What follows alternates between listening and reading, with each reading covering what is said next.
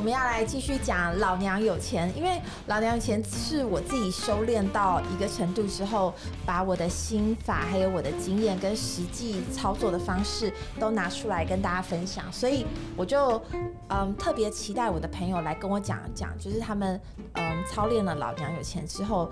到底他们的生活啊，他们的心境有哪些变化？所以就非常高兴，在年后终于可以约到很多的朋友来聊一聊他们的心得。那今天呢，我邀请到的就是 Catherine。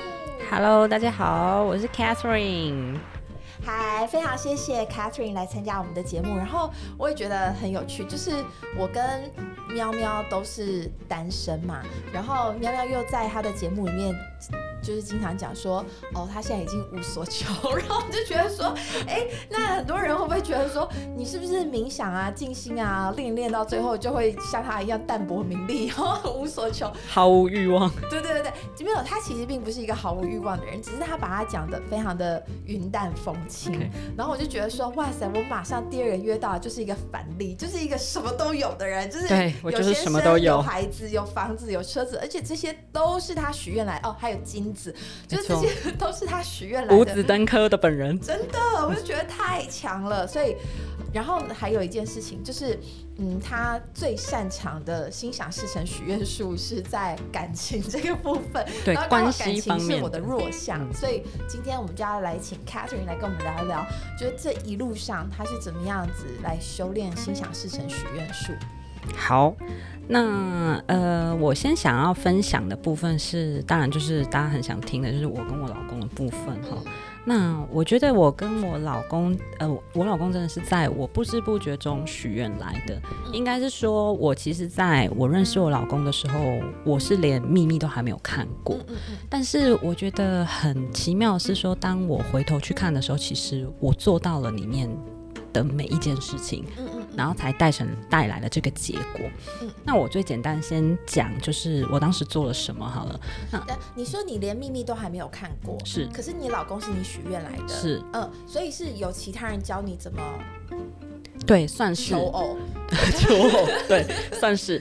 呃，最简单的讲法就是，我有一个朋友带我去霞海城隍庙。呃，对，我就觉得说拜月老庙这件事情，其实是大家在练习许愿，没错，跟心想事成的第一步，没错，没错。可能有些人经验更早，就是说，可能是呃以前要考高中联考、大学联考的时候，也有去拜拜过，对对对，希望金榜题名，没错。嗯，但是几乎很多女生真正开始在自己身上落实许愿这件事情，都是从拜拜月老开始。对对对，其实呃，我不晓得，就是说，嗯，中南部的朋友有没有听过？但是在台北最有名的就是在那个永乐市场旁边的霞海城隍庙，那它是有名到它有上那个日韩的旅游书的，所以现在它都是有很观光客。观光客的哈。那嗯，我那个时候的状态就是因为我有两个高中同学，他们觉得寂寞，觉得冷很多年。对，那嗯，我跟他们的状况比较不一样，就是我不太好意思这样说，但是我以前还蛮多人追的，但但是对象不对，就是我我老是觉得来追我的男孩子，嗯，就是不是我想要的。其实我有时候也会跟我个案这样讲，哎，就是说有些女生她们确实在。来催眠的时候会讲说哦，我很羡慕谁谁谁追求者不断，然后我就会跟他们讲说，那个都是表象，没错。嗯，你有时候你可能觉得你比较不受瞩目，你就会很羡慕那些很受到瞩目的人。但我就说那些很受到瞩目的人，可能是在做他们的功课，没错，就是怎么样子宁缺毋滥，没错，或者是怎么样锻炼自己的慧眼，而且是说，嗯，当你。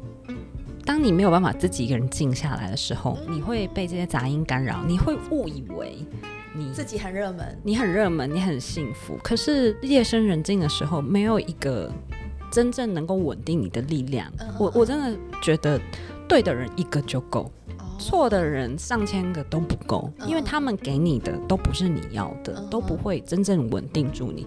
可是对的人一句话，他就可以稳住你，那是完全不一样的事情。所以我觉得，嗯，不要不要再相信那些浮华的、过眼云烟的那种东西。真的，真的是追你的人都少没有关系，可是重点是你要找到对的人。那我现在要来教大家怎么找到对的人。非 常好，大家笔记本都出来。哦，我觉得，嗯，霞海城隍庙它是有一套就是 SOP SOP 的，嗯好，你要做什么？你要先去领红线嘛，嗯好，哼，你要去领一条你的红线。那我觉得把一个东西具象化其实是很重要嗯的。嗯我觉得这个东西呢，你拿了这个红线，它会要求你要把它放在你贴身的，比方说包包。嗯嗯哦，那我觉得这个东西它是一个暗示，就是当你每一次看到它的时候，你都会记得你当下当时许下的愿望，你想要的是什么。哦不然你不觉得我们人常这样吗？我们常常脱口而出一些话，可是我们并没有很把它放在心上。每一个人在过年的时候，哦，新年新希望，我今年我要减肥十公斤，哦，我要去跑半马，我们都会做这些许愿的事情。对嗯你可能只是在安慰自己，可是你真正做到了吗？你真的把这些东西做成，呃，你讲的那个叫什么 workable actions，对对对对对对，你嗯没有吗？你没有去规划吗？？可是当你有一个小小的一个东西，它每天每天你看得到提醒你的时候，它是一再一再一再的强化，嗯强化你脑袋里面你想要这个东西的念头，你想要这样的对象，嗯你希望它快点出现，你希望你们在哪些方面是合得来的。嗯所以我觉得这个红线，你不要觉得啊绕过了，然后你就忘记它，它是有它的道理在的。哦，我以前都觉得看到他，我就会想到说，好，月老还欠我一个，没某种程度上，这也是一个念头啊，对不对？就是提醒你啊、嗯提醒你你的这个愿望它要来了。嗯哼。那还那那接下来就到第二步，就是我刚刚讲的，你要自己先想清楚。等等等，我觉得那个提醒超重要的，嗯因为啊，就是我自己非常非常喜欢，呃，我以我以前在美国工作的时候，就是我的那个好朋友家吃饭嘛，然后他们经常都会在门口贴一句话，每天提醒自己，然后有的当然就是说 Have a good day，就是祝你今天很愉快啦，嗯。或者是干嘛，然后我看过我最喜欢一句话，就是我朋友在他的门后面写着，每天出门。都要假装随时会撞见前男友，然后都是要让自己在一个很棒的状态对对对对，对所以我觉得你刚刚讲到一个提醒，就是提醒说，哎，你可能每天出门，你都可能会遇见你许愿的那个对象就出现了，没错。所以你就不会邋邋遢遢的，没错你就不会，或者是说你不会老是臭着脸，对对对，或者是说你不会说卡在很不开心的状况。哦，我同事找我麻烦了，然后你就脸很臭，走进茶水间，哎，不行，我要赶快扑放上我最美的笑容，因为我有可能在茶水间中遇到我对象。对呀、你你搞不好那个男生远远看到你的时候，他看到你在微笑，他就觉得这女生好可爱，然后看到脸很臭，想说，呃，这女生为什么脸这么臭啊？嗯，不要去招惹他，对，所以这嗯是有差别的，嗯所以我觉得这是一个暗示品哦。嗯这个它这个红线，它是有这样的一个暗示的作用的。对，这东西很重要。然后我们刚刚讲到第二步，嗯第二步就是你要想到想清楚你真正想要的对象是什么。嗯那我我稍后会跟大家分享，就是失败的例子。失败的例子就是我前男友，嗯好，然后跟成功的例子就是我老公。嗯我在失败的例子做错的一件事情，就是我列的条件太模糊了。嗯我觉得那某种程度上也是因为我觉得我不够了解自己到底想要什么。嗯，你列了什么条件？我那时候，我我我我第一次去拜月老的时候，我列的条件就是，我希望跟一个很阳光的男孩子在一起，嗯哼，就这样。嗯，那这有什么 bug 吗？bug 就是我前男友很阳光，但内心很黑暗。他外表看起来超阳光哦，而且长得很帅哦很会打扮自己哦，嗯又有才华哦会弹爵士钢琴哦，嗯，但他内心很黑暗，然后很没有安全感。哦，嗯，对，那我觉得这个月老太贼啦，对啊，就是哎呦，对我那时候内心里面也心想，哦，很贼哦，你你这个就是你知道金那个金玉其外，败絮其中哦。可是啊。可是他可是这谁叫我没有把它列清楚哦，对不对 OK，嗯嗯嗯嗯？I blame nobody。嗯，真的真的，对，，因为谁叫在自己身对，谁叫我没有把它练清楚？嗯所以第二次我学乖了，嗯我站在月老前面，嗯大概站了五七分钟有，总之久到我朋友都往前走了，然后那个妙方的人员，因为他你要做每一件事情，他要跟你讲下一步要做什么，他已经不太想理我了，他已经直接去带别组的客人了。有一个导览的，对，他们是类似有一个就是妙方人员会跟你讲说，哦，你这边要做什么，要做什么，因为因为有一些是外国人嘛，他们会稍微需要引导一下。那有的时候他们看到，尤其是看到比较年轻的女生，可能像第一次来的，他们就说哦，没有来过哦，然后就教你一下。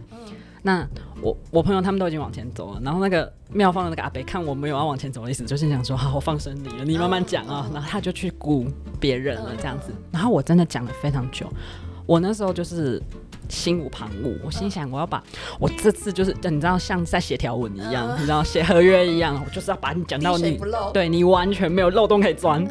所以我真的是能想的我都把它想进去，各方面就是个性的细节。然后我我觉得我那时候，当然我们要从经验中学习，错误经验中学习。所以我我讲到第一个最重要的就是，我希望我的对象非常的有安全感，很阳光，是真的很阳光，从内心阳光出来的阳光，然后很正面的一个人。因为我以前的个性比较悲观一点，我觉得我需要一个很正面的人来陪伴我，所以。要从内而外的阳光，然后他的个性怎么样？怎么样？怎么样？然后他，我希望他的外表怎么样？怎么样？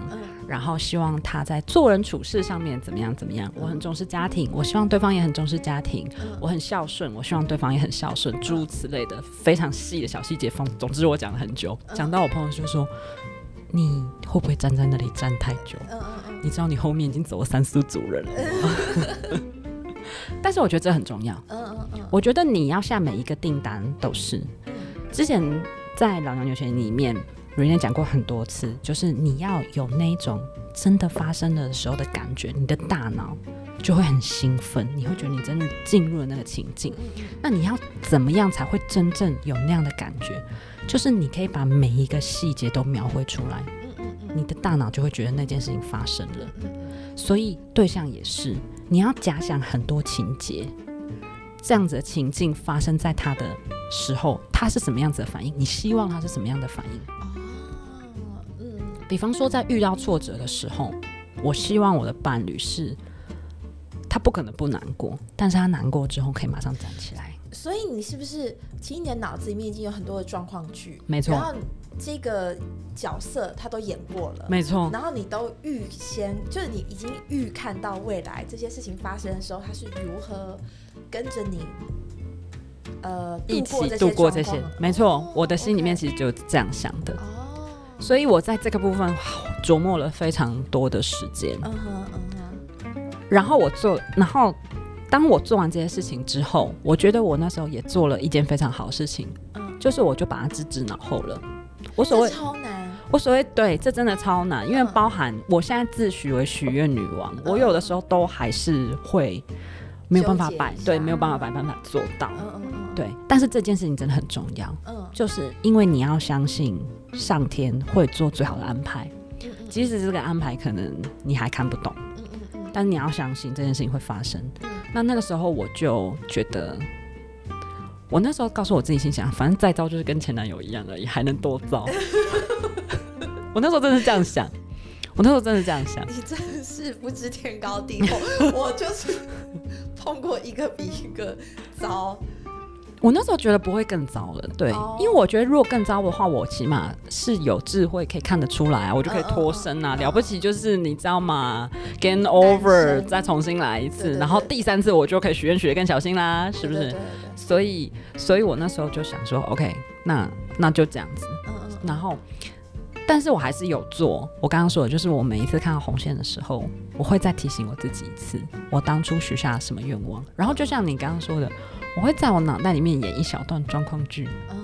如果这人出现了，嗯，有什么样的情境，嗯，我们会怎么样一起面对？嗯，对，然后，然后我会告诉我自己，好，不要幻想太久。哦，对，我们人生还是有大把时间要过，不能留在头脑里面太久。然后，赶快回到自己的正常生活，把自己过好。哦，而且我一直，我一直相信一件事情，哈，就是说。当你的频率要调好的时候，你才能够吸引到对的对象。我就正想问这个，因为你刚刚讲到说你是比较悲观的，你以你刚刚讲说你以前是比较悲观的人，是，然后你希望有一个比较呃阳光、比较开朗、比较乐观、比较正面的人，可以把你提起来嘛。没错。那我觉得我那时候我就想要问你一个问题，因为有的人说你要变成你爱的那个人，没错。就是你要吸引这样子的，比如说很多人说我想要一个有信心的人，那你自己也要是一个有信心的人，没错，你才能够吸引到这样的人，对不对？对。所以你自己是不是也有去练习？就是说你原本是比较悲观的，可是你为了要吸引这样子的人来，你自己也必须具备那个特质。没错，你讲到一个重点，就是我必须说，当我我自己交过的男朋友，我有我知道我有比较状态不好的时候，跟状态好的时候，我也必须说。当我是在状态比较不好的时候，我觉得我先生就算认识我，他不见得会想要追我。对，那我是如何让我自己先到比较好的状态？比较好的状态就是你要有一个认知，就是感情不能够雪中送炭，感情只能点锦上添花。什么叫雪中送炭？雪中送炭就是如果你今天你需要一个人。一定要一个人，你才能够好好的过生活的话，哦，他不送炭你就冷死。对，那那你怎么样都不会好的，因为人家永远，人家今天送的炭，他不送炭来，或是他送的炭太烂，你就完蛋啦，你就跟安陵容一样啊，被很烂的炭呛死啊，对不对？可是如果你今天你自己就已经过得很好。那怎么样子的人来，就算他是一点点好，他一点点加分好了。可是你你的生活就是更好，因为你已经有基本分啦，你把你的基本盘顾好了。所以我还是回归到一个重点，就是你要把你自己先过好。那把自己过好，就是你去做你自己喜欢的事情，然后去找对的朋友。我其实，在认识我先生之前，我已经有做好一个心理准备了，就是如果我今天没有遇到对的对象的话，我不结婚也没有关系，我就跟我最好的 gay 的朋友住在一起，我们都说好了。嗯嗯嗯，对，所以我是有这样的心理准备，我我有一个后路可以退，因为我知道我跟我自己原本的好朋友。在一起也会很开心，而且今天我所有的女性朋友如果都结婚了也无妨，我有一个 gay 的朋友可以陪我，我们就住在一起，我们就工作，然后然后可能下了班，对，下了班我们就互相陪伴，这样也很好。我也期待过这样的下半生。嗯嗯嗯，对，因为我跟我那朋友到现在我们见面我们都超好聊了，我们都想要整晚聊天，不想睡觉，所以我下半辈子有他的陪伴，我也觉得很精彩。我在我是在这样子的前提下面才找到对象的，因为我自己就很好，所以我的对象来，他就让我的生活完全的提升一个 level，而不是说我不好，我需要人家来拯救我。嗯，如果说你的你的感情观还卡在我不能没有，嗯，那你就会很危险。嗯嗯，因为你被拔除了这个东西，你就觉得你不能活。对对对。那我的建议还是先回到基础，基础就是把你自己先过好，找一份正当的、好的、稳定的工作，有前景的工作，然后好好的经营朋友，然后去发展自己的兴趣。你把你人生的面向每一个面向都过得很富足了，你的正确的对象就会出现。嗯，OK，对，好哦，嗯。然后，然后要讲接下来发生什么事情吗？对对对，当然。接下来发生了什么事情？就是我还做了一句一件事情，我觉得非常好，就是我不设限了。我所谓的设限，就是嗯，我相信大家一定在心里面都会觉得说，我的我的。对象应该是怎么样？应该是怎么样？会有看一些条件。你刚刚设了那么多条件，对，然后我又说我不设限，对，对，好，听起来好像很矛盾哦。那我跟你们讲，这个差别在哪里？哈，第一个就是说，你你你你很想要这样子的一个对象，嗯，可是他怎么样出现呢？真的是你想象中的那样吗？嗯，我自己是文组的女生，嗯，那文组的女生，文组嘛，如果有文读过文组的人都知道，文组就是女生很多嘛，嗯。男生很少，男生很很稀有。我我又是正大的，你知道我们以前都开玩笑说。嗯，五个人里面三个是女生，两个是男生，其中一个还是 gay，所以只有一个是直男，所以就会有四个人去抢一个人。所以你看那个男生他多受欢迎。生活圈太狭隘啊。对，嗯，那然后然后那个你就想你你系上的男生已经这么少了，然后撇除掉长相歪的，撇除掉太过瘦弱的，撇除掉一些你你想要的外在条件，可能真的剩人就很少。所以文组的男生鼻子都很高，你知道吗？因为太多女生让他们挑了。嗯嗯。鼻子都很高，意思是眼睛在头顶上。对，没错。哦，我曾经有跟一个我们学校男孩子出去约会。嗯。一坐下来，你知道他跟我说什么吗？嗯他说我跟女孩子出来是不付钱的。哦，然后我就跟他说，我跟男孩子出来也是不付钱的，你知道吗？结果呢，就都没人付钱吗？啊没有啊，当然就各付各的啊嗯，对不对？那所以我，我要我要说的是说，我所谓的我不在呃设限的意思是说，我以前我总会幻想说，哦，我想要跟这样子的男孩子在一起，我不想要跟那样子的男孩子在一起。我会对于来源或者是说认识男孩子的方式，或者说我觉得说，嗯，朋友介绍的好像比较保险。哦，我不要随随便便去认识，比方说搭讪的男孩子，嗯类似像这种的，会有一些就是自己的设限。那我我那时候做了不设限的一点，就是我终于接受理工男了。哦，我我在呃，就是真的是跟我老公在一起之前，我是没有跟理科的男生交往过的。哦，一方面是因为我周围真的都是我是商学院的嘛，嗯嗯嗯，都大部分是商对对对，商。他们你知道，就是金融界男生，哦，他们都很一张嘴很会讲。嗯，对我周围我同学他们都是这样，他们就是业务员呐、就嗯就是他们很会包装自己。对。那我那时候刚认识我先生的时候，他他蛮积极的，嗯，可是我就想说，哈，理工男呢、看你是觉得太木讷，好像很无聊。哦，对，然后我要讲，就接下来就发生很神奇的事情，嗯。就是当当上天帮你安排这条路的时候，中间就会有很多小天使在嗯。对的时间出现，嗯。给你指引。嗯。可是你我们有的时候听不懂。嗯哼那我我真的回想起来，我跟我先生在一起的过程很神奇哦。每一次我要做一个重大决定的时候，就会有一个人来，可能讲了一个什么话，然后我就做了跟我真的是原本做的决定是完全不一样的决定。所以重点就是你要眼睛打开，耳朵打开，你要听得到、看得到这些给你的暗示。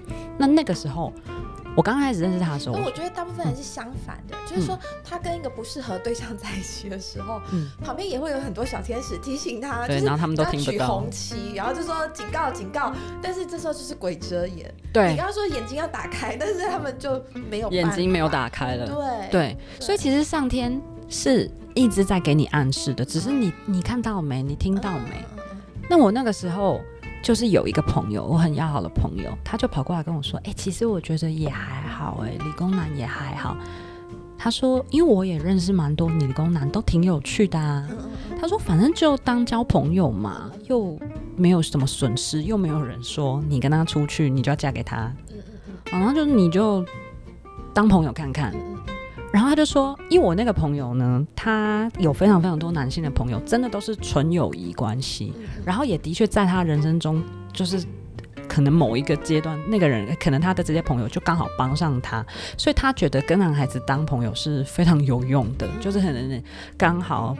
不是说修电脑这种事情啊，嗯。就说可能刚好他们，因为男生的价值观跟一些思考的方式真的是跟我们女孩子蛮不一样，尤其是理工科的男生，所以他会觉得可以让我们跳脱我们原本的思考模式。嗯嗯对，那他就这样鼓励我，那我就想说，好吧，就就试试看好了，反正也没什么损失，嗯嗯所以我就继续跟我先生联络下去了。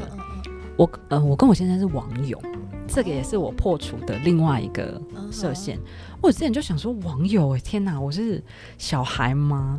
我不知道，有点讲出来可能会有点透露年龄，就是以前还有奇摩交友时代，你知道吗？这种感觉就是会觉得这种东西怎么可能变成现实生活中的那种，就是网络上面的消遣不好意思跟。人家讲说你们是网络认识的，现在不会了，可是刚开始的时候真的会很害羞，嗯就会想说天哪，就是这是这是什么幼稚的发言，这样、这种感觉。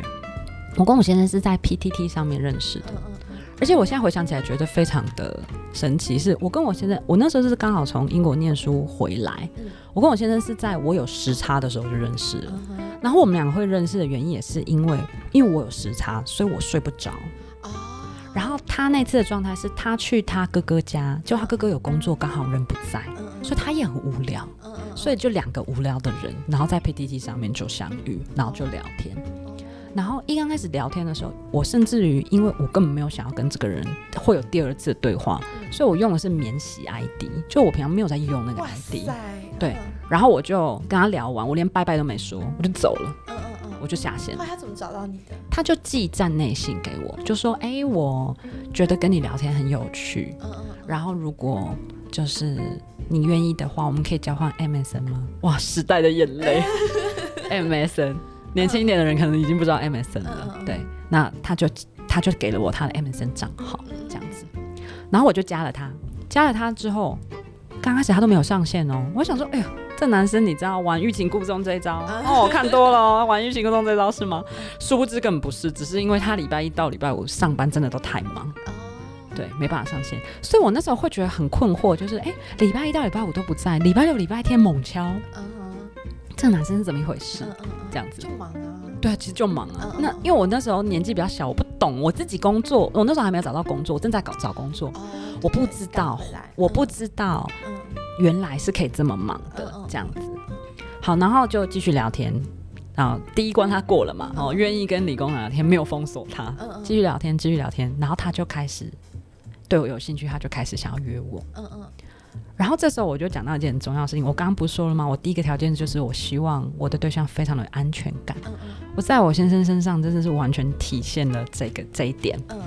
我以前交往过的男生哈，很多都很没有安全感。我不确定是不是因为我没有安全感，所以我就吸引到很没有安全感的人。哦，对，这样一讲，我突然有一种感触吗？对，对。然后我以前交往的，就是来追我的男孩子，都是明明就很喜欢我，可是就是嘴巴不肯承认。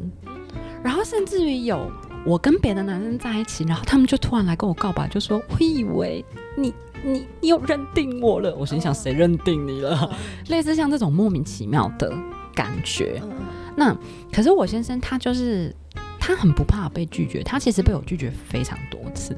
那因为你知道我们女孩子拒绝，我们不可能直接跟他说：“哎，我不想跟你出去吃饭。”你不可能这样讲嘛？你一定会说：“啊，我那天有事了。”哦，我可是我不喜欢意大利餐厅，就是你会找一些这种理由嘛？就回复他，然后他就会很锲而不舍说：“你那天有事，那你哪一天有空呢？哦，你不喜欢意大利餐厅，那我们吃日式料理好吗？”就是他会很直白的、直球的对击你，你给他的这个答案。然后我觉得在我心中慢慢产生一个变化，就是我也不觉得烦呢。我就告诉我自己说：“诶，我也不觉得烦呢。那我是不是试着跟他出去一下好了？试着去看看这样子。”所以我就试着跟他去约会了。嗯，那因为我说了嘛，我那我现在是理工科的，你知道理工科就跟我们文组刚好相反，他们就是女生非常稀少。嗯，所以他第一次跟我约会的时候，真的是用尽全力啊！我没有看过一个男孩子跟女生约会这么用力的。哦，他把他所有能够想到的招都用上了。哇塞！他带我去詹美西餐厅，就是老牌的西餐厅。然后呢？好正式哦，超正式的。你知道两个年轻人，我有一个，我有一个我自己设的规定，嗯，就第一次见面不吃饭，哦，不要太久。对对对对对对，我觉得第一次见面就是喝个咖啡，然后你可以。从那，比如说半喝咖啡很弹性嘛，你可以半小时，你也可以两三个小时。对，如果你聊得很起劲的话，有时候一个下午就泡在那边，那也是很 OK 的事情。不想要的话，也可以半小时就把它结束没错，没错，因为我觉得第一次就吃饭，太我觉得太冒险了，压力蛮大。对对。其实我们那次也没有说好是吃饭，而且我都还记得我那天的忐忑不安。嗯嗯。我我跟他那时候是约在那个已经现在已经关门的成品敦南店，就是时代的眼泪。然后那时候，嗯，就是我那个最要好的 gay 的朋友去的，陪我去去那边。然后我还是我还跟他说，你你不可以离开，你半小时之后呢，你要打电话给我，然后确定我这里状况是 OK 的，不是跟一些你知道连续杀人魔出 来。然后如果如果我觉得不 OK 的话，你要马上来，然后把我带走。所以我朋友就要把在附近闲晃这样子。然后，然后我们就见面。然后见面刚开始的时候，就是大家只是我们就一起先去逛成品，然后就聊聊天。我我我其实觉得这也是蛮重要点，就是说你要你要公共场合对，然后你要去做你自己原本就会做的事情，就是说。一刚开始约会说不要去做你不熟悉的事情，因为你在不熟悉的环境、不熟悉的事情，你会很别扭，你会很尴尬。你的身体还没有处理，没有办法处理这么多资讯的时候，你更没有办法思考这个人是不是好的。对，所以你要在你熟悉的环境做你平常就会做的事情，你才能够很放心的好好观察你眼前的这个人。所以我那时候就是跟他一起去逛成品。哦，我觉得你这已经很进阶了耶，就是。很多人其实第一次是没有心思去观察对方的，而是把心思放在我想要怎么样表现我自己。对，所以我觉得其实你已经呃维度已经比那些人又再高一点了，就是你是很自在的，就是在做自己，你没有去想说我要营造怎么样的自己，所以因此你就可以把注意力放在观察对方身上。嗯，某种程度上面是的，嗯嗯嗯，对，嗯所以我觉得我那次有很认真的观察他，我也觉得第一关他过了。所以当我朋友打电话给我的时候，我就跟他说：“好，你可以回家了。”我朋友本来说怎么样？现在我我要杀上楼了吗？要杀上楼了吗？我就说你可以回家了。嗯他就说：“哦，好，那我回家了。对”然后这个时候，我觉得我老公他也很聪明的一点，就是我觉得他当然他也在观察，他餐厅已经订好了，嗯可是他没有跟我说，哦，他也在观察，然后他也觉得气氛还不错，嗯他就说：“哎、你知道旁边有一家很有名的餐厅叫做赞美西餐厅吗？是老牌的西餐厅。我说：“哦，我好像有听说过。”他就说：“我那我有订了晚餐的位置，这样子。”然后就问我说：“那愿不愿意就是跟他去吃个晚饭这样子？”那我那时候我才说好嗯嗯这样子，然后我们就去吃饭嗯。然后吃饭的时候，我完全的可以感受到他的紧张。好可爱哦，超可爱，因为我我老公真的他他，我不好意思讲，但他跟我比起来，他的恋爱经验比较有限，所以他他真的很紧张，他紧张到他刀叉掉了。嗯嗯嗯，吃到一半刀叉掉了，所以我看的时候，我就觉得，就像你说的，我觉得我很游刃有余，所以我一直在观察他的时候我就觉得非常可爱，而且而且你就表示你在他心中已经有点分量，没错紧张，嗯对他才会紧张，而且手手的话，他根本对手手的话，根本你就是很游刃有余的话，你反而会有点担心。所以我看到他那样子，我会觉得说，哦，所以他真的蛮在乎这次，就是在他心中是第一次约会的嗯分量。然后我们吃一吃吃一吃吃到一半的时候，他就突然跟我说：“哎、你不要吃完哦。”嗯我就说怎么了吗？他说因为我记得你跟我说过你食量蛮小的，所以你不要把主餐吃完，我怕你吃饱了，你就没办法吃我准备给你的惊喜了。然后我那时候就想说，啊嗯，很还还来呃，对对，还来还有啊，你知道，就好像那个变魔术一样，一直拉，然后那个手帕一直出来这样子。然后我老公就拿出了，就是我最喜欢的巧克力牌子，就是他们拿出狗仔版的巧克力。嗯嗯嗯嗯对，而且他记得我有跟他说过，我最喜欢的是牛奶巧克力。嗯嗯嗯，对，然后你就会觉得很贴心，因为你跟他讲过的话，他记得，嗯嗯嗯，包含他记得你是让比较小，包含他记得你喜欢的牌子跟你喜欢巧克力。嗯嗯那那当然，这每一个行为都很重啊。嗯嗯嗯，对但是这个时候，我觉得我还是把它定义为追我的人。嗯我觉得我没有一样的感觉，那个时候那个感觉还没到，嗯嗯嗯但是我我我愿意给他机会了。这样子。所以我那天回家，我就跟我妈妈说：“哦，最近有一个理工科的男生在追我，这样子。”我就跟我妈妈提了，但是我没有给他名字，我就说理工男这样子，理工男在追我，这样，我妈妈就哦知道了这样子。后来我们就是又出去约会了几次，然后接下来就是要考虑一个最重要的，就是我要不要跟他在一起。那因为他在园区，所以他在新竹嘛。那我是在台北的，我很讨厌很讨厌远距离，因为我以前曾经也谈过一次远距离恋爱，我觉得太痛苦了，对我来说，我的个性我觉得很痛苦。然后这时候又有小天使出现了，就是我另外一个好朋友。那我另外一个好朋友他就跟我说，他就说：“哎、其实我觉得啊，因为我跟你个性蛮像的哈，我们俩都蛮懒的。其实你礼拜一到礼拜五如果工作很累的话，你根本不会想约会、嗯通常也就是礼拜六、礼拜天见面，那这样子住哪里有差吗？他说，如果说你礼拜一到礼拜五，反正预设立场就是可能不会见面了，那他住新竹跟住台北有差吗？然后他说，我觉得你不要因为这个原因拒绝他、哎，就突然有一个人这样跳出来讲这句话，我就说真的吗？他就说真的啦。他说你现在还没找到工作，你不知道，等到你找到工作，你礼拜一个大礼拜我真的累跟狗一样，谁想约会？我只想要回家卸妆睡觉。所以那时候我就想说，好吧，那我我我再观察一下好了。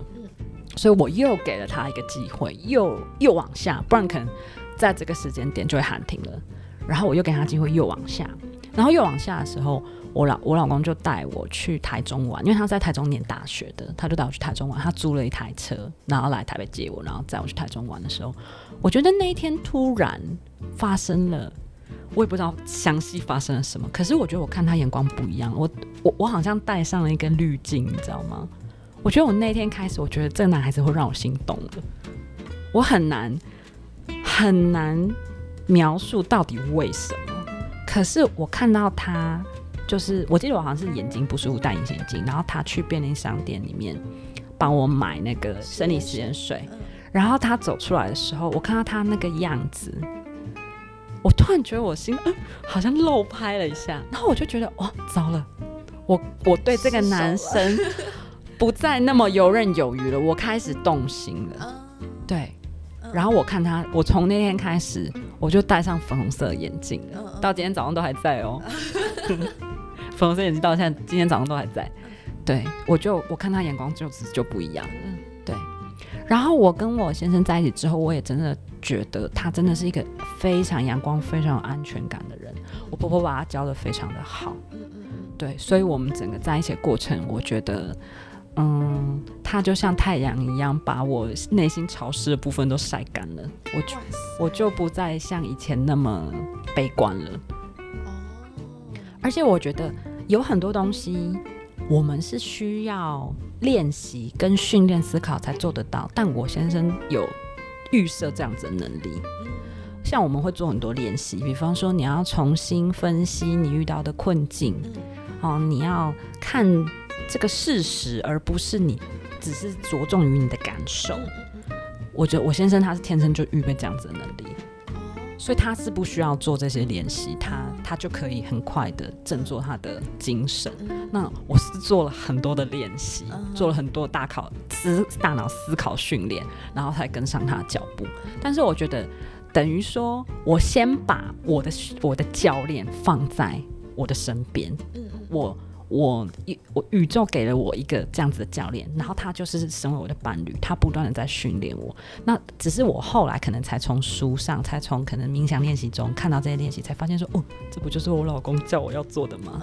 这样子，对，好厉害哦，嗯，很厉害吧？这过程我回想起来，我都还是觉得非常非常的神奇。嗯嗯嗯嗯，对，嗯，好，所以，呃。你说你在认识他之前还没有看秘密嘛，然后也还不知道怎么许愿，没错，嗯，所以这误打误撞的，是误打误撞的。所以当我回头去看这些事情的时候，哇，我觉得发现我真的太神奇了，我真的是在不知不觉中，嗯，做到这些事情，然后是我自己后来学到这套，回头看，嗯，然后才发现说，哇，原来我那时候真的误打误撞，我有做到这些点，所以才吸引了一个真的正确的对象到我的生命中。然后我觉得一刚开始的时候，我们的交往也是没有设限，我也没有觉得就是说哦，我就要跟他在一起一辈子，也没有。我就是觉得他是一个很好的对象，我们就交往看看。然后莫名其妙就变成他老婆了，然后就生了两个小孩。这件事情到现在，我的同学，尤其是认识我比较久一点的朋友，都会啧啧称奇。我在结婚的时候，我的朋友是说黑山老妖居然会被宁采臣给收走，他们是这样觉得的，因为他们就觉得我的感觉就是会一直在情场打滚，然后你知道独领风骚很多年，可是这样子的人一定就不会安安分分的定下来。哦，我跟你讲，你们如果性别对调的话，这种故事大家就熟悉很多，就是浪子突然间被一个。看起来非常纯对纯情的涉世不深的女孩，就哎莫名其妙的她就上岸了。对对对对，然后前女友就很生气，对，就想说搞屁啊，就是我用尽了功夫都没有办法收服他，就这浪子就竟然就上岸。所以其实你们角色对调就是这样的故事，某种程度上面是的，嗯嗯嗯，对。但是大家都不知道是，其实我自己也不完全知道哦。就是当我以前在做这件事情的时候，其实。都是基于一种不安全感，对感情的不安全感，嗯，所以才会变成这样。所以他反而是给了我我最想要的东西之后，这才是内心里面真正的我。黑山老妖扒开里面其实是贤妻良母，你知道吗？对，其实是这样。对，所以我觉得这是蛮神奇的。原来这东西是。是真的是我想要。我以前我只是隐隐约约知道，比方说像我很喜欢小孩这件事情，是我一直都知道的。然后我也很喜欢做菜啊，嗯很喜欢把家里面弄得干干净净、漂漂亮亮。这些东西都其实我觉得不违背。我是一个爱跑趴，然后嗯爱跑夜店的女孩，我觉得不违背。我觉得你刚刚讲的好生动哦，就是黑山老妖面具扒开来是个贤妻良母，对，就像很多人没有办法理解，就是说为什么一个浪子突然就变成一个新好男人？因为人本来就是立体的，人是有很多面相。嗯他内心里面很渴望的一些东西，跟他擅长的东西，不见得是完全一样的。对，那只是说他的，只是说他还没有一个环境，或者还没有一个适当的机会，把他这一面表现出来给你知道。哦对而且我也必须说，人的生命经验都是有理由的。我就是因为年轻的时候经历过这些失败的感情，所以我现在才可以做全职妈妈，才可以就是完全的放弃工作，这么心甘情愿。因为我觉得，如果我没有去闯过，如果我没有曾经在工作上努力过，如果我曾经没有在情场闯荡过，我也不可能这么甘心的就放弃一切，当就还是会有遗憾。对你，你，我觉得最可怕的念头是，如果当时怎么样，没错，这个是最可怕的念头，这是会腐蚀你的。对，对，所以如果你想要做什么事情，就去做，就去经历，即使它是坏的经验都好，因为起码你就会学到这不是我要的。嗯可是你不要一直什么都不采取行动，然后坐在那里，然后一直想着如果我做了，如果我做了，这才是最可怕，这会腐蚀你的下半身哦对，这真的很可怕。对。其实我发现很多人此生的遗憾都是 what if，就是如果当时怎样怎样的话，我一定现在就很会不一样。了，没，可是都是一厢情愿。对，这都是一厢情愿，十全十美的没错你若走那条路，会有那条路的坎坷。没错。嗯，那我觉得正是因为我总是很勇敢的去做我想要做的事情，所以当我爽爽快快的放弃掉大片的花园，跟宁采臣在一起，我也很 OK，因为我知道这才是我想要的。然后甚至于就是呃，我们在交往初期的时候，我们工作都非常忙。嗯那我也因为我以前是做品牌公关，嗯真的是也是没有十点不不不会下班的那一种。也就是因为那个时候做了这样子的工作，燃烧了几年之后，嗯我毅然决然的确定这不是我要的。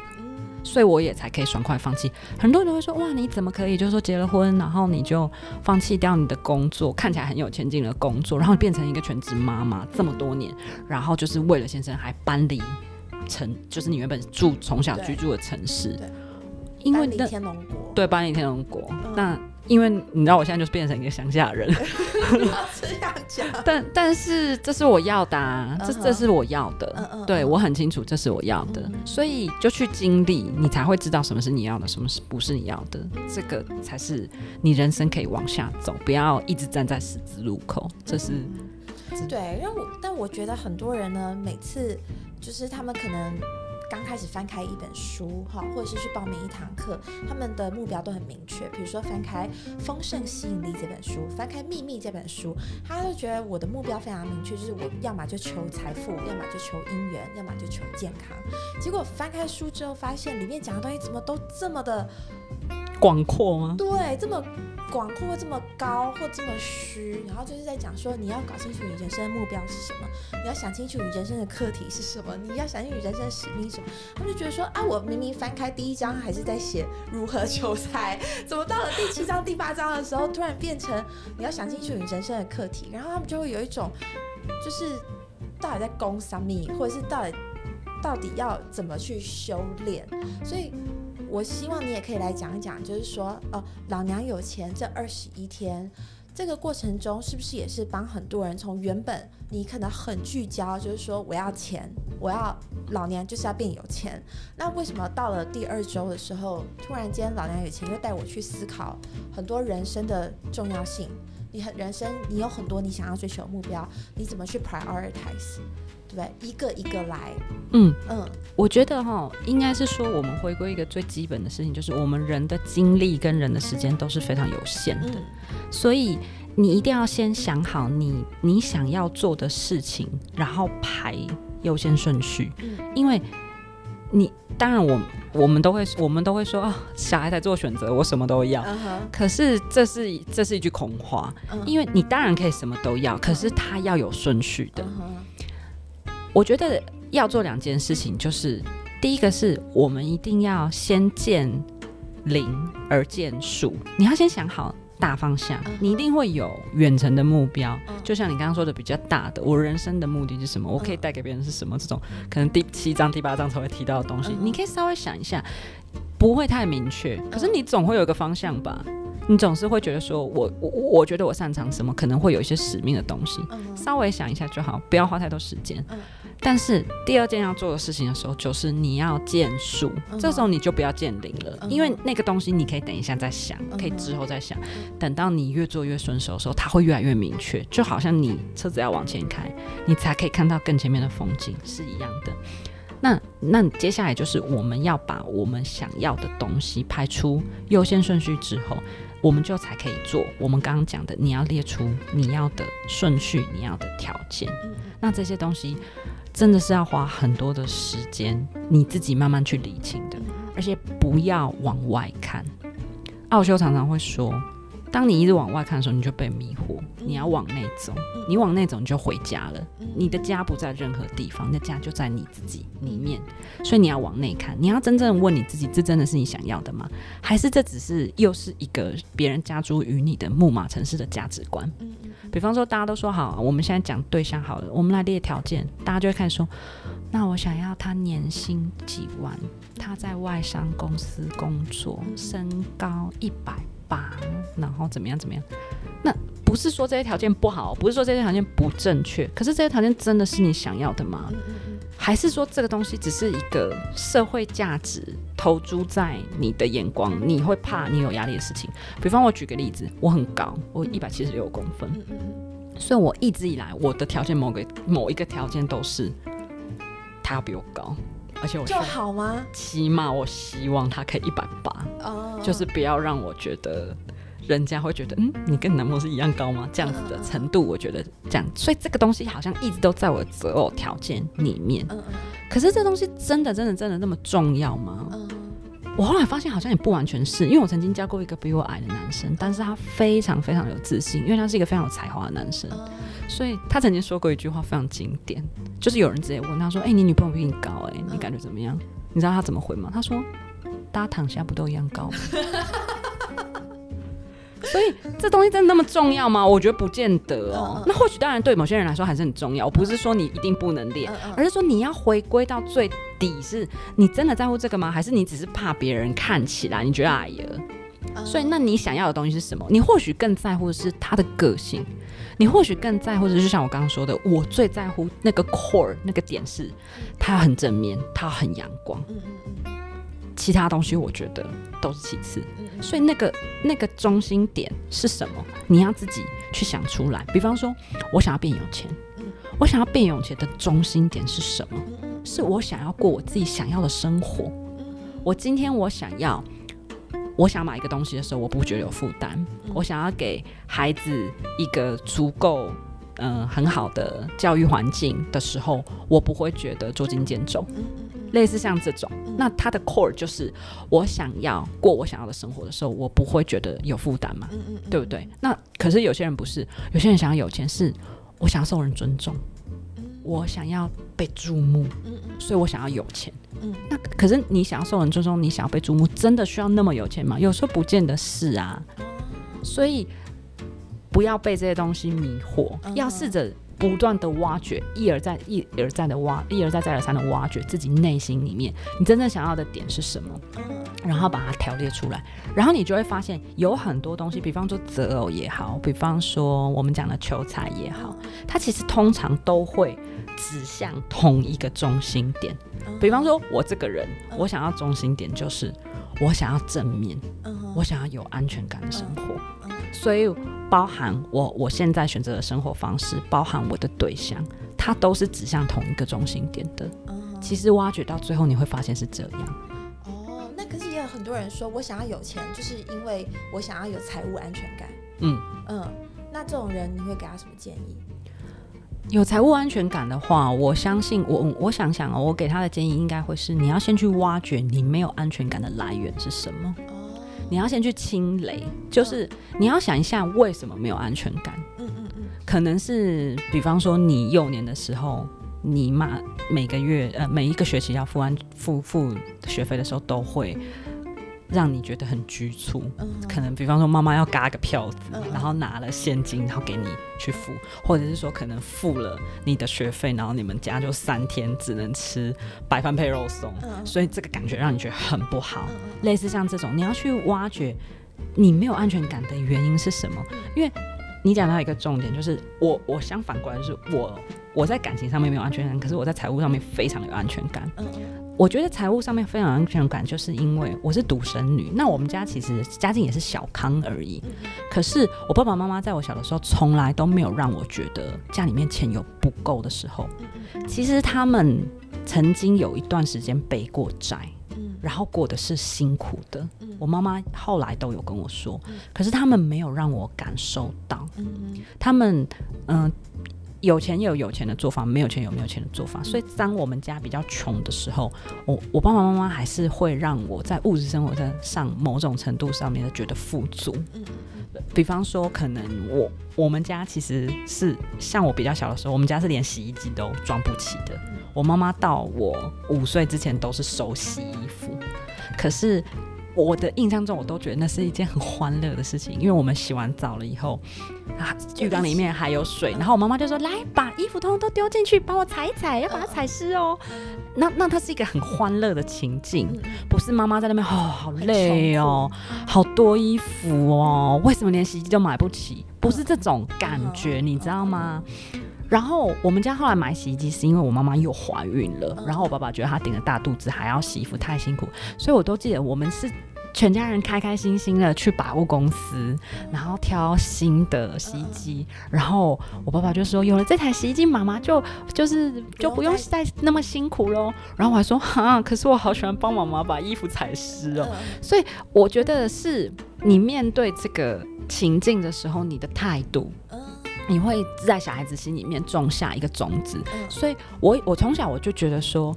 有钱又有钱的做法，那没长大了回去看就觉得说，哎，没有钱的时候，其实我觉得还是很开心啊。然后我爸爸妈妈从来也不会饿到我啊。然后有的时候还是还是会买一些哦，买比较好的水果啊，或者是说，嗯，我我都记得有一年，呃，有一年过年的时候，我们我们家收到一个干贝的礼盒，其实那个是蛮高档的礼盒，因为我妈妈以前在银行工作，所以可能有一些客户会送。然后我记得我妈妈，因为我妈也不太会煮饭，然后她的做法就。是她就很阳春，她就一次泡一颗干贝，然后把它泡开，然后他就煮一小碗汤，然后打一个蛋花进去给我，然后就跟我说：“这这是干贝哦，这是非常非常高级的食材哦，然后你可以吃到一整颗哦，这样子。”然后我就觉得哇，好奢华，好幸福哦，这样子。我觉得其实就是很很小的事情，那会让小孩子心里面种下一个安全感。然后，因为我爸爸妈妈从来都不会在我面前哭穷，或者是不会让我觉得有捉襟见肘的感觉。但回想起来是很辛苦的。你想，连冷气、洗衣机都没有办法装，其实是很辛苦的。但是他们他们不会把这个压力给我。然后到了我比较大的时候，他们也经济环境都比较好的时候，我的感觉就是，嗯，我爸爸妈妈从来都不会质疑我用钱。比方说，我今天跟我妈妈说：“妈妈，我这学期要缴学费多少多少钱？”我妈妈就会数一个整数给我。比方说要缴四千八好了，我妈妈就会数五千给我，然后她就会说：“剩下两百块给你去买一点点心或是文具。”所以我的感觉总是会觉得，只要我有需求，就会有人给我钱，而且还会多一点，会让我很有余裕、很开心，会多一个 bonus 的感觉。所以我从小。我都不担心，我就一直觉得我要用钱，钱就会来啊。嗯嗯所以这就种下了一个安全感。那我们回到刚刚讲的，如果财务没有安全感的人，那该怎么办？你要回去想，一刚开始你有财务这种没有安全感的契机是什么？事件是什么？然后你要很客观的去分析，真的是这样吗？其实大部分都不是。嗯，就像我刚刚说的是态度，是可能当时你的父母亲。他们做事情采取的态度，嗯，就是其实是过得去，但是他们创造了一个假象，让你觉得过不去，对。可能过不去，嗯，或或是过了这一关，我们接下来就要又很辛苦。嗯嗯嗯，对，所以我觉得，那你今天你是一个大人了，你可以很客观的去分析的时候，你就会发现说，其实根本也还好，嗯嗯，只是那时候你很爱叫那种感觉的时候，你才可以多虑。我觉得有时候不是说大人爱叫，嗯或者是大人爱哭穷，但我觉得我们的上一辈他们有一种习惯，就是他在为别人着想的时候，他的做法就是多虑。嗯，我先帮你设想，你可能碰到最糟糕的状况是什么。对嗯，那其实是一种想象力的误用，就是你明明都可以想象出这么悲惨的结局了，其实你也可以用想象力去想象一个好的的结局，对，没错，对对，所以我觉得那只是他们的一个习惯，就是他们用多虑的方法来表示他们的关系。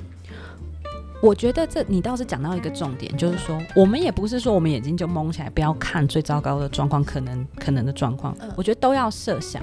可是你不要把太多的精力放在最糟糕的那个点上面，嗯应该是说你要快速的盘点你的资源，想过所有的事情之后，列出最糟糕的状况的时候，迅速的评估你应该要怎么处理，嗯嗯然后你就要把它放着了。然后你就要把你的的心力都放在好的事情会怎么样发展，因为其实十之八九状况都不会这么糟。嗯我不会说 always 不会发生，可是真的发生最糟最糟的状况，真的几率很低。嗯通常啊，我们的大脑都会想得过嗯过分焦虑，嗯那所以你一直在那里转的时候，你只是一直不断脑补出更夸张的情节。可是你都把能量，你都把时间花在那上面，那你怎么可能好好的想？然后，然后可能你知道，宇宙派超多小天使在你旁边，你根本都在那边敲门，你也都听不到。嗯有可能你如果愿意静下心来，多跟你同事聊聊天，搞不好你同事更好，正好在投资一档超棒的基金，你就没跟上。嗯类似像这种状况，我觉得人有的时候会太过分的留在这个坏的频率里面的时候，他的确会错失很多机会。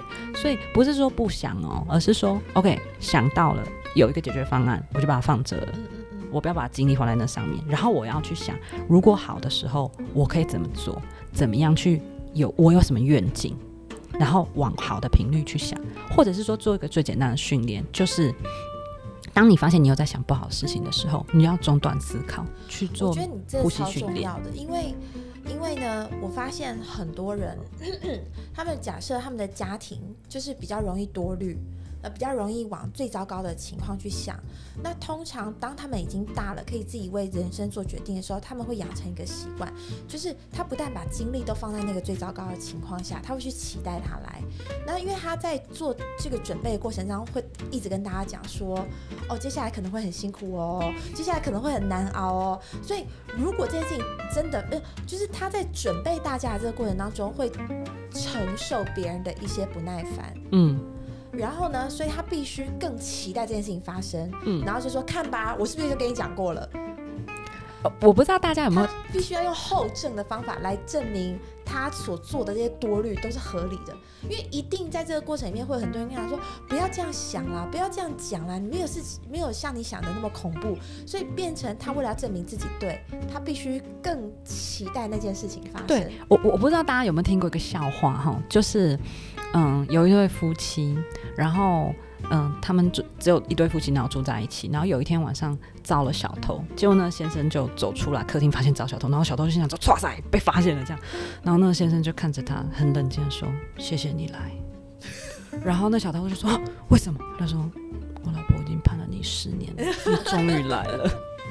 这这是一个笑话嘛哈，可是大家你你回想看，大家都会笑哈。可是你回想看，就这状况就像你刚刚讲的一样荒谬，嗯，就是你一直不断盼盼望最糟的状况发生，以至于你花了太多的精力在上面，嗯嗯，然后发生的时候才可以让你说那句“你看吧，我早就说过”。对，可是其实十之八九事情都不是这样，都不是这么糟的走向，而你可以大可以把你的时间花在更多有意义的事情上，花在正面的事情上面。所以真的，这个大脑是大脑是需要，而且是绝对可以被训练的。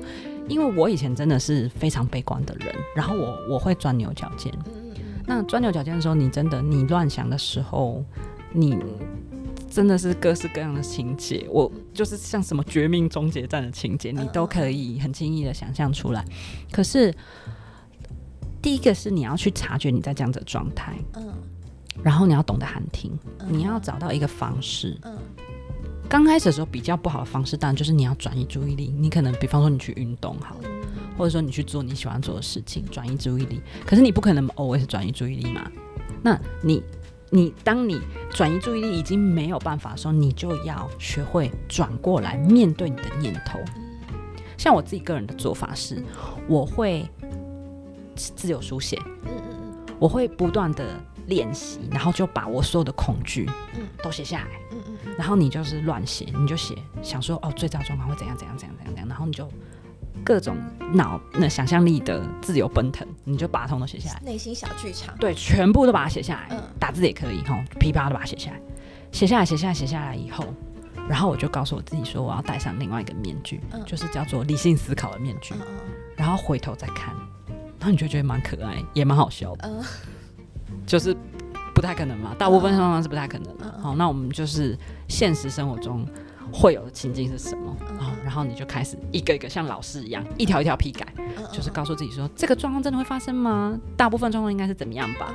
哦，这样子一个一个一个一个一个一个这样批改，然后最后你再回到你自己，就是一刚开始那个很害怕自己的时候，你看刚刚那张你自己批改过的时候，你就会觉得，哎，好像是哎。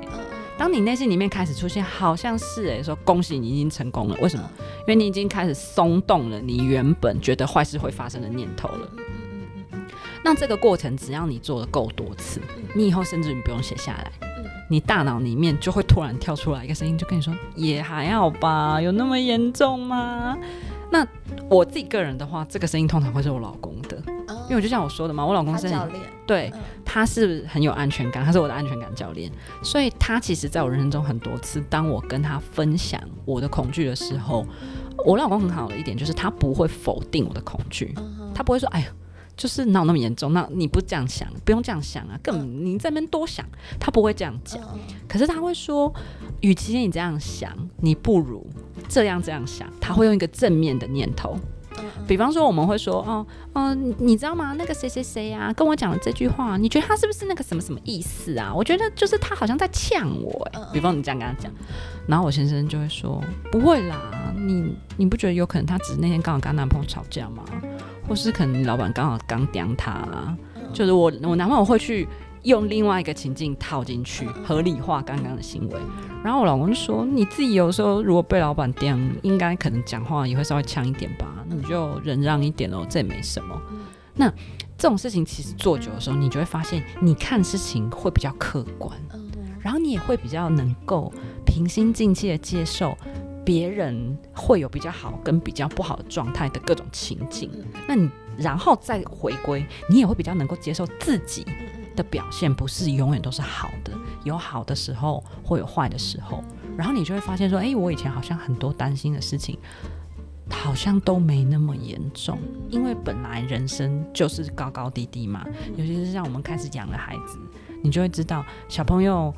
只要没有睡好，或是只要上一餐吃少了，可能本来做得到事情就突然都做不到了，这一定会发生。那其实我们大人也是一样啊，你可能只要晚上前一天晚上想一件事情想久了，然后睡眠品质比较不好，或是可能今天老板多讲了你两句，你可能接下来心情就会被受影响。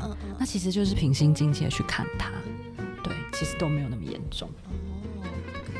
哦，那你刚刚讲就是讲到说，嗯，这个大脑的练习对你很重要，而且呢，你发现自己大脑有这些往负面方向走的时候，就要喊停，然后做呼吸。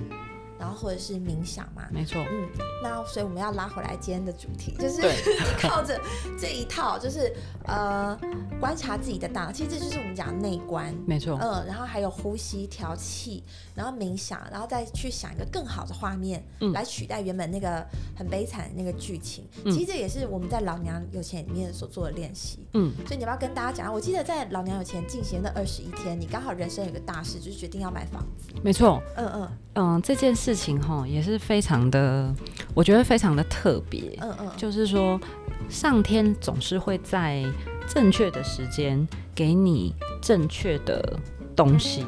那我们有的时候我们就觉得，哎，我许愿啦，他怎么一直还没来啊？其实真的不要急，因为有的时候。嗯，回头去看，你就会发现他给你的真的是在一个正确的时间点。那我我来讲一讲，就是这个房子是怎么出现的哈。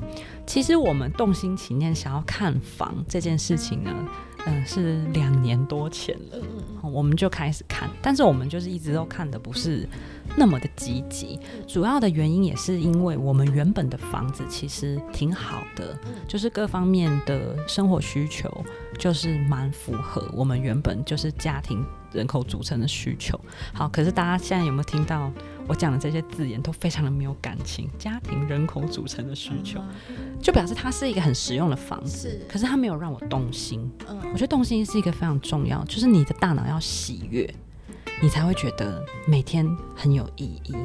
我之前的房子没有给我这种动心喜悦的感觉，它很好用，嗯嗯，可是我不会看到它就微笑，嗯嗯，这是为什么我想要换房子？嗯，但是如果我去跟我的理工男老公讲这句话，我老公就说你丢搞哦，难道不能让你每天看到他就微笑，我就要给你换房子吗？你以为老子钱太多吗？他一定会这样讲嘛？对，所以我一直没有很。很正面的跟他沟通这件事情，就希望旁敲侧击用别的方式去跟他沟通。那所以刚开始的时候，我们看房真的是看的很不积极，就有一搭没一搭的看。再加上因为我们原本的房子其实是蛮符合我们我们一家四口的需求了，所以你要找到比它更好的房子，其实是也有点难。哦，你一定是要在现在的基础上比它更好，你才会想要换嘛。所以也有点难，那就看了蛮久。那真正很特别。就是说，让我们两个人都可以很，就是说积极的想要换房，就是因为发生了一件不好的事情。所以反而是因为不好的事情变成了好的结果，就是因为我们年前呃，我们去年买了特斯拉，然后特斯拉也是我许愿来的。其实我那时候一一说我想要的时候，我有一个朋友就说，我觉得你要买这台车了。我那时候还跟他说，真的吗？我觉得就是哎，再观察看看，就后来我就买了这样子，对。我们买了特斯拉，那特斯拉很重要，就是我们要充电，要安排充电的事情。那我们原本住的的的这个社区是比较小一点的，就是一直大家都还没有很积极的讨论有没有要安装的事情。那那时候我们非常。毅然决然决定决定要订，是因为我先生他的公司可以充电了，那我们就先订了，订了车。那当然，我们还是希望家里可以充，所以就在社区里面也积极推动这件事情。结果我们就被为难了，就刚好呢，呃，我们的社区的这个委员都是用抽签的，那刚好去年抽上的这个主委呢，是一个很难搞的一位太太，那嗯。而且我后来侧面知道，他蛮讨厌我的哦。对，搬家正好。对，那我我我不晓，我不是很确定他为什么讨厌我。我老公就开玩笑说：“哎呀，他看你漂亮。”但是我但是就是这个太太，其实她也老公的粉红滤镜也戴蛮久的。对他戴很久。对，那。这个这个原因，我觉得当然不会是这这么这么肤浅啦，哈。可是就是说，我觉得这个人他也很妙，就是说，因为他也不只对我这样子，他其实跟很多住户都蛮过不去的。所以这样子的人，其实，在社区里面，大家都觉得跟他相处挺累的。那他当社他当了这个主委的时候，他有他有很多的想法，然后就会。有点半强迫大家接受，那你也知道大家都成年人嘛，就是没有人会想要跟你对着干的吵架，大家也就想说就算了，所以他也就好像也觉得很理所当然，就觉得哦你们都没意见了，没意见那就听我的喽，这种感觉。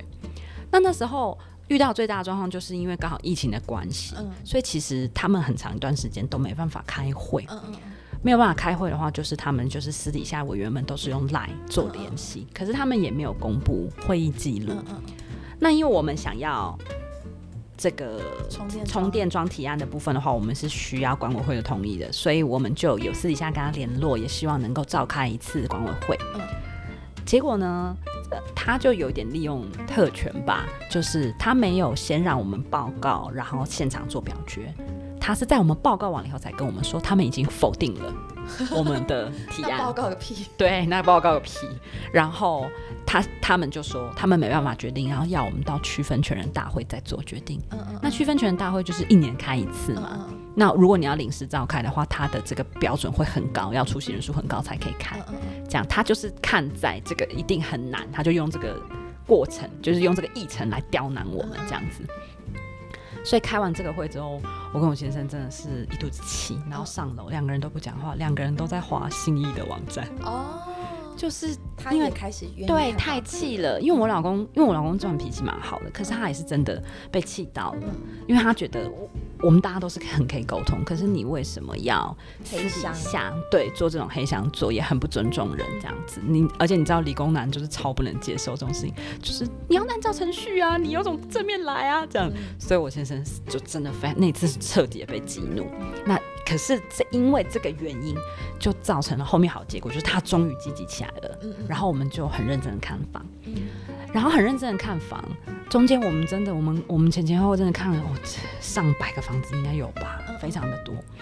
那终于我们看到了一个很棒的房子，各方面都很符合我们的需求。我说的各方面就是说，它哦，真的打开来就很让人心动，然后。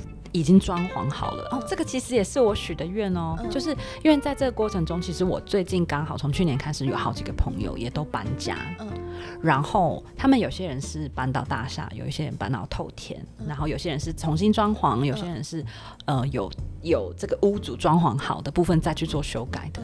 我那个时候，其中我在许愿的时候，其中一个就是说我就是看到了我一个朋友，就是哇，好棒哦，这个装潢是他前屋主就装潢好的，我就希望说我有。一个房子是已经装潢好成我的样子，对我就是搬进去，而且我不想要花太多时间在那边决定我要怎么装潢，很累。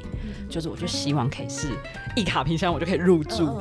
当然我知道这个这个其实是非常非常难的，因为你要品味一致啊，要品味一致，而且你都已经是换屋了，所以你要换到更大的房子，那他怎么可能样样细节都符合？这其实是非常难的。但是我最后这个房子真的做到，它大概有百分之八十五的细节是我喜欢的，我只做了少部分的修改而已。那总之我踏进那个房子的时候，我就真的觉得不一样，就是。你会觉得哦，就是就就像我那时候看我老公的眼光不一样，对，就是会觉得哦，真的哦，这房子这 OK 哦，这 OK 哦，然后处处你都觉得格局也很喜欢，大小也非常棒，然后价格，重点是价格，价格很棒一点就是哦，我要讲到就是我先生跟我不一样，他其实对钱是比较没有安全感，再加上他是家里面经济的主要来源，我们之前在看房的时候有遇到一个。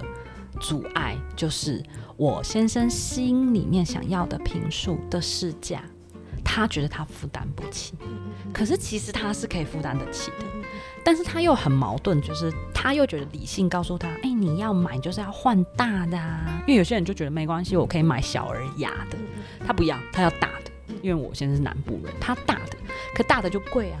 贵，他又在那边觉得，哎，爷我买不起。可是其实他明明工作能力很强，很会赚钱，只是他没有安全感而已。他只是不想要把他的手头现金耗尽。其实后来我跟他，因为我从来也不会问他存款有多少。我后来在跟他盘点的时候，我内心里面真的是 O S 是心想，你真的多虑了，你很有钱好吗？但是其实，但你不能这样讲，因为他是没有安全感。你在对，因为其实有不有钱不是客观的。不是说哦，我到了五百万我就觉得有钱，我到一千万就觉得有钱，它是一个主观心态上的认定。他可能就觉得说啊，我把这钱投进去了，我现金都压进去了，我手上就没有这个让我安心的一个预备款，是他就觉得没有安全感。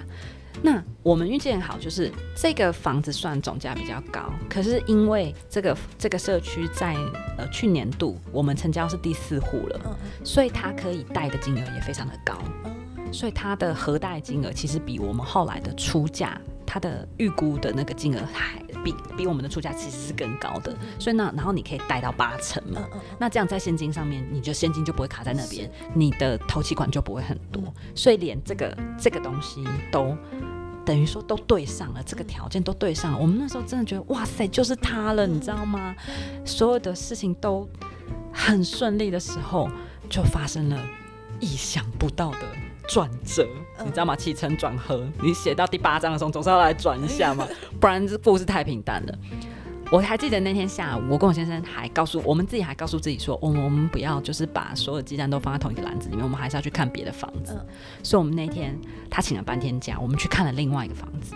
那个房子就是状况就没那么好，就是如果买下来的话，要花很多钱再去做整修，我们就没有那么喜欢。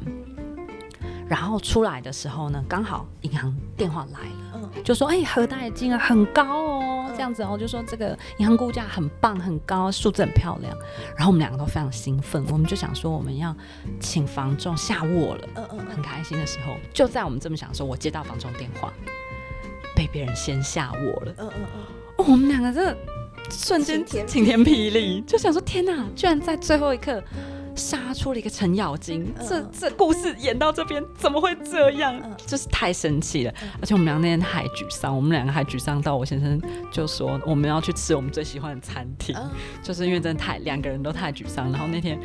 两个人都不太想聊天，然后真的很正面呢。他很正面呢。对啊，因为有的人的沮丧的时候就只想要回家睡觉，喝喝酒，或是会说我现在吃不下。但是我觉得愿意用吃来疗愈自己的人，都是在给自己动力。没错，嗯嗯，因为你你吃下你喜欢的食物，你会开心啊。对对。然后你就会觉得这些东西，你你你可以消化了。不好，你拉他去吃好吃的东西，是糟蹋一餐。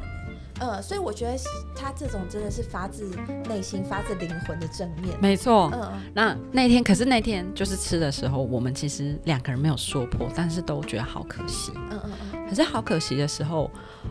就是，然后我接下来那一周我们就非常的煎熬，因为我们要等前一组人谈有没有过嘛。然后我那时候就非常非常非常煎熬，煎熬到我们两个都睡不好。嗯，因为我们两个我们两个是盖同一条被子，所以其实对方睡不睡得好，你你是知道的，因为你你一直翻来翻去，被子会被拉扯到。对，然后隔天早上起来的时候，我就跟他说。你昨天晚上没睡好哦，他就说对你也没睡好，对不对？我就说对，因为我真的觉得很可惜。然后我们两个就在一个很糟糕的频率。然后我记得我那天就是很勉强的把我那天该做的事情、家事啊，或是一些其他事情该做完的时候，我觉得我我我好久没有觉得这么沮丧了，而且那种心口热热、紧紧的感觉。然后我那时候就做了一件非常正确的事情，就是我打给你。其实我也可以打给别的朋友。嗯嗯嗯嗯，哦，谢谢你看得起我。对，就是我也可以打给别的朋友，然后我也大概可以想到他们会说他们会说什么。对，然后可是我觉得那不是我要的结果，我需要有人给我当头棒喝。哦，对，所以我那时候就想说，我想要跳脱这个频率。嗯嗯嗯，那我应该要找谁？所以我觉得。找对人很重要，你你周围你要有不同的朋友，有不同的功能。比方说，有人是安慰你的，有人是给你当头棒喝的，然后有人是帮你分析。哦，今天好安慰哦，因为我就是不是那种，我不是拉拉队型的，我也不是会秀秀型的。不需要啊，因为因为每一个人都有自己擅长的。就像我，我就不是当头棒喝型的，我觉得我我我我做不到，我不叫妈妈。我比较比较我比较慈母型，所以我就真的不是对，所以我就是那种会给人家鼓励秀秀，然后帮你擦干眼泪，第一杯茶的那种。我的个性就比较是这种，所以你你要我来，然后很狠心的，就是给你两巴掌，然后你给我再加油。没有对，你没有啦，你没有。对，可是我的意思是说，我我就不是那种可以做这样子事情，点破点破盲点的人。我我我我就是看得很清楚，我也没办法点破。嗯嗯我的个性就是这样子。对，所以我那天。我就做了很正确的事情，我就我觉我打打给你，然后还好那天你也有空陪我讲讲这件事情。然后我记得那时候你就讲一一一件一个事情，就你先分享了你以前找猫旅馆的的起伏嘛，就是原本谈好的点，然后没有。没办法谈下来，然后你很气，然后就还去办公室骂人什么之类的。可是后来，后来因为这样谈到了另外一个更好更大，而且就在厕所旁，哎，就在服务台旁边，服务台旁边，然后厕所也很好找，就是客人一进来就可以看到他一个就是网点这样子，黄金店面这样子的概念。然后你就跟我说，那你有没有想过，或许上天就在告诉你，这个不是适合你的房子。然后我我这句对我来说真的是当头棒喝哦，因为你知道吗？就是我们我们都会我们都会写我们的秘密小，就是那个许愿小清单嘛，然后。像如果有些人有在追一些就是星座的话，都会说什么星月许愿，所以你每个月其实都有一次，你可以再重新调频星月许愿的机会。那我我不会每个月都重新同整，可是有的时候像我们在做冥想练习，可能时不时也都还是有这个作业的时候，我都会再度检视我自己的愿望，然后我就开始发现一件事情，就是我的愿望从好几个月前是我希望搬进我梦想中的房子。变成了我希望搬进这个房子，对，它变成有这样子嗯，的差就钻牛。角尖了。对，就钻牛角尖了，嗯就是我我就没有 open mind 了，所以我听不到上天给我全面的声音了。嗯因为或许他真的是在跟我说，他在敲我的门，跟我说这个房子并没有那么的适合你。然后我们我记得我们那天还开玩笑说，因为我以前有认识另外一个朋友，后来恰巧被我发现他有住在这个社区。那因为我跟他其实之前有发生了一些误会，然后那个时候你就跟我说，你确定你有想要离他那么近吗？这样，因为我跟那个朋友其实就是后来比较没有联络嗯了，所以我那时候就想说，对耶。会不会真的这房这个房子不是适合我的？嗯那我应该要重新调频。所以就刚好那天晚上，我就跟我老公说：“你不要来吵我。”我老公说：“干嘛？”我就说：“我要重新许愿。”现在很认真，你把小孩弄好，我要重新许愿，给我十五分钟，不要来打扰我。我就把这个愿望重新想好，我就想说我要回到初心，然后净空我所有的频率嗯，然后出回到初心，我要回到我要搬进我梦想中的房子，而不是这个房子。好，我就重新学愿。然后我觉得我那天我写完了我的清单之后，我的肩膀就松开了，嗯因为而且我就愿意拥抱所有的可能性了。嗯我不再纠结，一直打电话给房中，哎，他那个人到底放弃了没？我觉得这件事情就对我来说不是最重要的。对，然后当我调频完了以后，当然我们还是有一些事情要回头来，还是该努力做的也还是要做。嗯那大概我记得是又在隔天吧，那我先生就说：“哎、那那个房仲这几天有没有再跟你联络？”这样子，然后我们就又回去问房仲，然后问房仲的过程中就有发现了一些美美嘎嘎的部分，然后我们又再重新调整我的自己的做法，试着再看我们可不可以出价去谈。嗯就最后我们就出价了，嗯然后出价，因为之前就是房仲有觉得他自己也有没有做好的部分，所以他就很很愿意帮我们用原本的这个上一组客人出的价，就是流标的价格嗯再出一次。那上一组人之所以会流标，是因为他希望这个屋主可以把所有的家具都付给他。那但是我没有想要这个家具，嗯所以他就用同样的价格，然后去给这个帮我们谈屋主。那屋主其实刚开始都蛮困惑，他就觉得，哎、我不是拒绝过这个价格。吗？那当然，房总就说，哦，因为这组是年轻人、年轻夫妻，然后也希望你可以帮帮他们，嗯。然后而且他们是没有需要带家具的。嗯，哦，就单家具都可以搬走，没有关系。那因为我们这个前前屋主呢，他是生意人，一个一位老先生，嗯。老先生就是做什么事情呢，他都希望可以讨个好兆头，嗯。所以他就希望我们可以把尾数加到八零。嗯哼然后我老公就不太想再加价，他就说他那么喜欢八，那我就加八万给他就好了。嗯。对。然后房仲也会觉得很难做，嗯嗯因为房仲就会觉得说才加八万，就是你知道，好像他也很难去谈呢、那怎么办？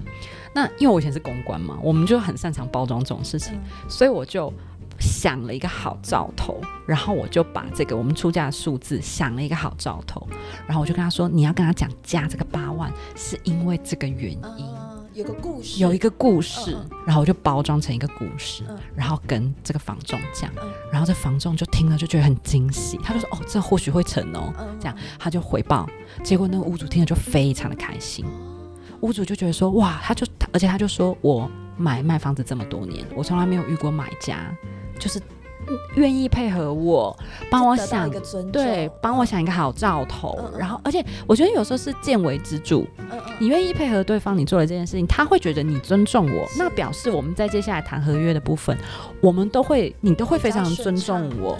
对对你一定不会就是说哦，就是故意刁难我啊，嗯或者是说一些小事情爱计较。因为你很尊重我嗯，我觉得对方是可以感觉到我们的诚意的，所以那老先生就很开心，就答应了。本来他的他的儿子还说哦不行啦，就是说这加价太少了，才多八万。可是老先生就说没关系，我觉得就是这组客人是好客人，所以就愿意，所以我就只多花了八万块就买下这房、这个房子。然后重点就是，后来他说要搬走家具，他也没搬走，因为他也搬不你走。捡到了，我捡到了，嗯嗯。对，就是，然后而且这些东西真的都跟我原本想的是一样的，嗯就是我想要这样的东西，然后我想，我刚刚不是说我想一卡皮箱就入住吗？嗯对，就是所以这些东西都完全符合，嗯而且我觉得重点是这个过程中。我的心情是很平静的，很舒服的，没有任何的勉强的，得到了这样子的一个好的结果。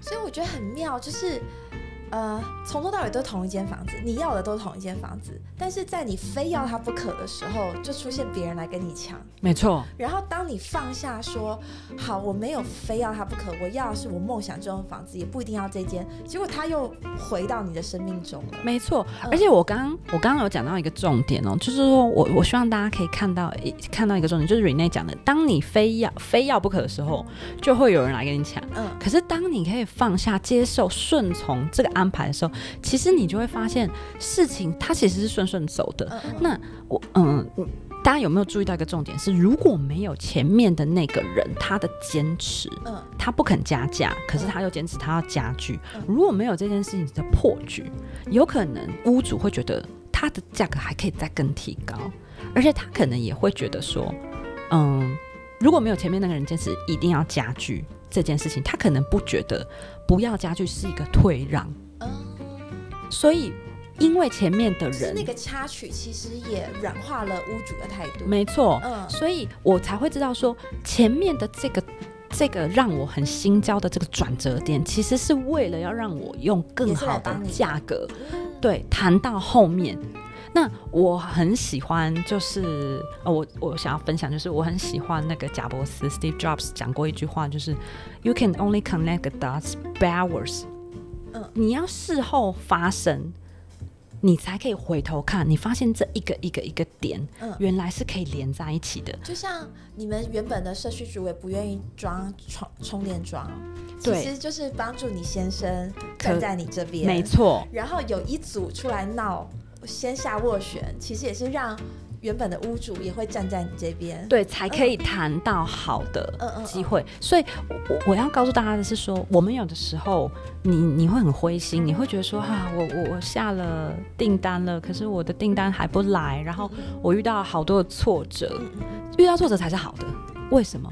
因为遇到挫折，它其实某种程度上面，它是在帮你重新定位你的愿望，重新确立你对这个愿望还还缺了什么。就像我刚刚说的，我需要重新调频，嗯嗯嗯我需要重新让我自己更 open mind，嗯这些事情都是可以帮助你嗯往那个方向。可是你现在还不懂，嗯嗯嗯可是你回头去看的时候，你才会发现说，这一个一个一个点，如果少了这步棋，可能就不会得到好的结果。嗯其实这些东西是来帮助你的，嗯只是你你还不懂，所以你觉得是折磨，嗯你觉得是偏离轨道，其实它不是的。所以每一次这种事情发生的时候，你要做的事情就是给自己十五分钟，重新去调频，重新去想一下，你在这个局里面你要的到底是什么。没错，嗯重新确立，嗯有一些事情可能没有发生之前，你都不是很确定你自己的立场是什么。嗯可是就是因为事情发生了，你才可以非常确定，嗯我就是要这个，然后我要的方向是什么，我希望它怎么样的发生。其实每一个不好的事情，它都是一步一步一步让你把这个过程修得更好，把你的目标更明确。所以发生不好的事情，你不要觉得说哈、我的订单就没有来了，就不会来了。你看我还遇到这些障碍，其实不是的，嗯而是说这些障碍让你对于命目标是更为明确、更修正的。就像我刚刚说的，如果没有不好的前男友，嗯你又怎么会知道你身边的人才是真正适合你的人？你因为很多人在谈感情的时候会落入一个状况，就是我非要他不可。不是会落入一个状况，就是比方说你明明拥有是一份很好的感情，可是有些人就会觉得说啊，好平淡无味哦，他们会不珍惜，看不到自己拥有的，嗯所以你需要反例呀、你需要反例才能够凸显嗯。你现在的对象其实是很好的，然后你才可以认真的、真心的去 appreciate 他每一个你可能觉得平淡的好的点，或许这才是真正适合你。你搞不好你就不是一个喜欢大风大浪的人呐、那可是如果你没有经历过，你会幻想嘛？啊，嗯如果会我我跟那样子的对象在一起会怎么样？我我个人的经验就是，那你就去错一次，嗯。你就去错一次没有关系，你就去错一次，宁可犯错，也不要让那个憧憬侵蚀了你原本很幸福美满的生活。没错，嗯，你如果真的那么想试，那你就你就是去试一次吧，你就去跟，比方说花花公子好了，你就去试一次，试了一次你痛到了以后，你才会知错，你以后看到你就会闪很远。你也会这样跟你小孩讲吗？我绝对会这样跟我的小孩讲，因为。因为我也必须说，就像我刚刚说的，如果我没有曾经在职场上面认真的闯荡，如果我没有曾经交过不好的男朋友，我不会甘于做一个全职妈妈，我不会甘于就是就是好就结婚了，因为我在朋友间朋友圈里面是比较早结婚的，对。就是我在我的朋友圈里面，我是二十八岁结婚，二十九岁生我女儿，是我在我的所有同学里面是第一个结婚、第一个生小孩的。可是，在我老公的圈子里面，我们算晚的，就是我老公他们很中南部的同学哈，就是他很多朋友都是中南部人，然后他们在新竹，可能比方研究所同学，比方他的研究所同学里面有六对夫妻，我们是第四对结婚的。对，说是算比较晚，比较生，比较晚才生小孩。那所以，我先生的价值观就跟我的价值观不一样啊。我的先生价值观就觉得，哎，我们其实已经比较慢了。但是我尊重你，你 OK 的时间，我们在结婚；你 OK 的时间，我们在生小孩。可是对我来说，我也是慢慢、慢慢、慢慢走入这个过程。可是在我朋友眼里，我朋友就已经觉得我算是早了。对，所以没有对或错，而是你。你你就去经历你想要经历的一切，然后顺从你现在想要的东西，然后往下走。嗯，我觉得是这样子，超棒的。其实呢，Catherine 还有很多精彩的故事可以跟我们分享，可是我们今天已经讲了快一个半小时了。没关系，我们我们之后还可以再继续聊。对，因为我们刚刚讲了，就是我们盘点他现在。胜利的人生就是老公啊，小孩，小孩也是他许愿来的，完全符合他的许愿。对，我的儿子非常对，非常符合我许愿清单。然后房子刚刚讲了，车子谈到一点点，然后还有钱。对对，就是他他其实很多人在报名老娘有钱之前，都会先私讯给我，就是说 Rene 我是。领死薪水的，然后我没有业外收入，就是他们已经限制了自己，就是说我只有一份收入，而且不太可能增加，然后调薪的幅度也很少，这样我还能做老娘有钱吗？那我觉得其实 Catherine 有机会的话，还可以再来录第二集，跟大家讲，她是全职妈妈，可是她还是透过了老娘有钱还有许愿的方式，得到了非常稳定而且符合他期待的收入。对，而且是非常意料之外的方式。就是我一直要跟大家讲的，就是我刚刚讲。一直讲一个关键字，讲很多次，就是 open mind。嗯，你要把你的脑脑袋真打开。你要，因为我们人，我们光是我们人脑，我们在用的趴数就已经非常少了。你的大脑可以做的事情比你想中的多很多。而且这世界上有很多你不知道事情在发生。你你要去学习的，所以上天他会用很多很有创意的方式达成你的目的。可是我们人都会很局限于我们的我们的学习经验，我们觉得我们以为钱是这样子来，可是其实不是。它有很多各种各式各样有创意的方式可以流向你。那你要做第一件事情就是你不要设限，你你你不要想到说我觉得它应该是这样子来，你不要去规定是钱只能这样来，对你不要去规定。人家的送货方式，OK，现在都会有台北不是有那个拉拉 move 吗？对对对，对啊，就是这种最新型的方式。两年前你会知道有这个服务吗？你也不会知道，可是现在就有这个服务了。对，所以宇宙是非常有创意的，只要你想要，他会用各式各样有创意的方式来满足你的需求，你只要等待就好了。然后等到你等到了，你就可以像我刚刚说的，你可以回头去看这些点连成一条线，原来是这样，你又学到了一课。好哦，我一定会再给你敲时间，因为我觉得这个超重要。好，那我们今天就先到这边喽。好，拜拜，拜拜。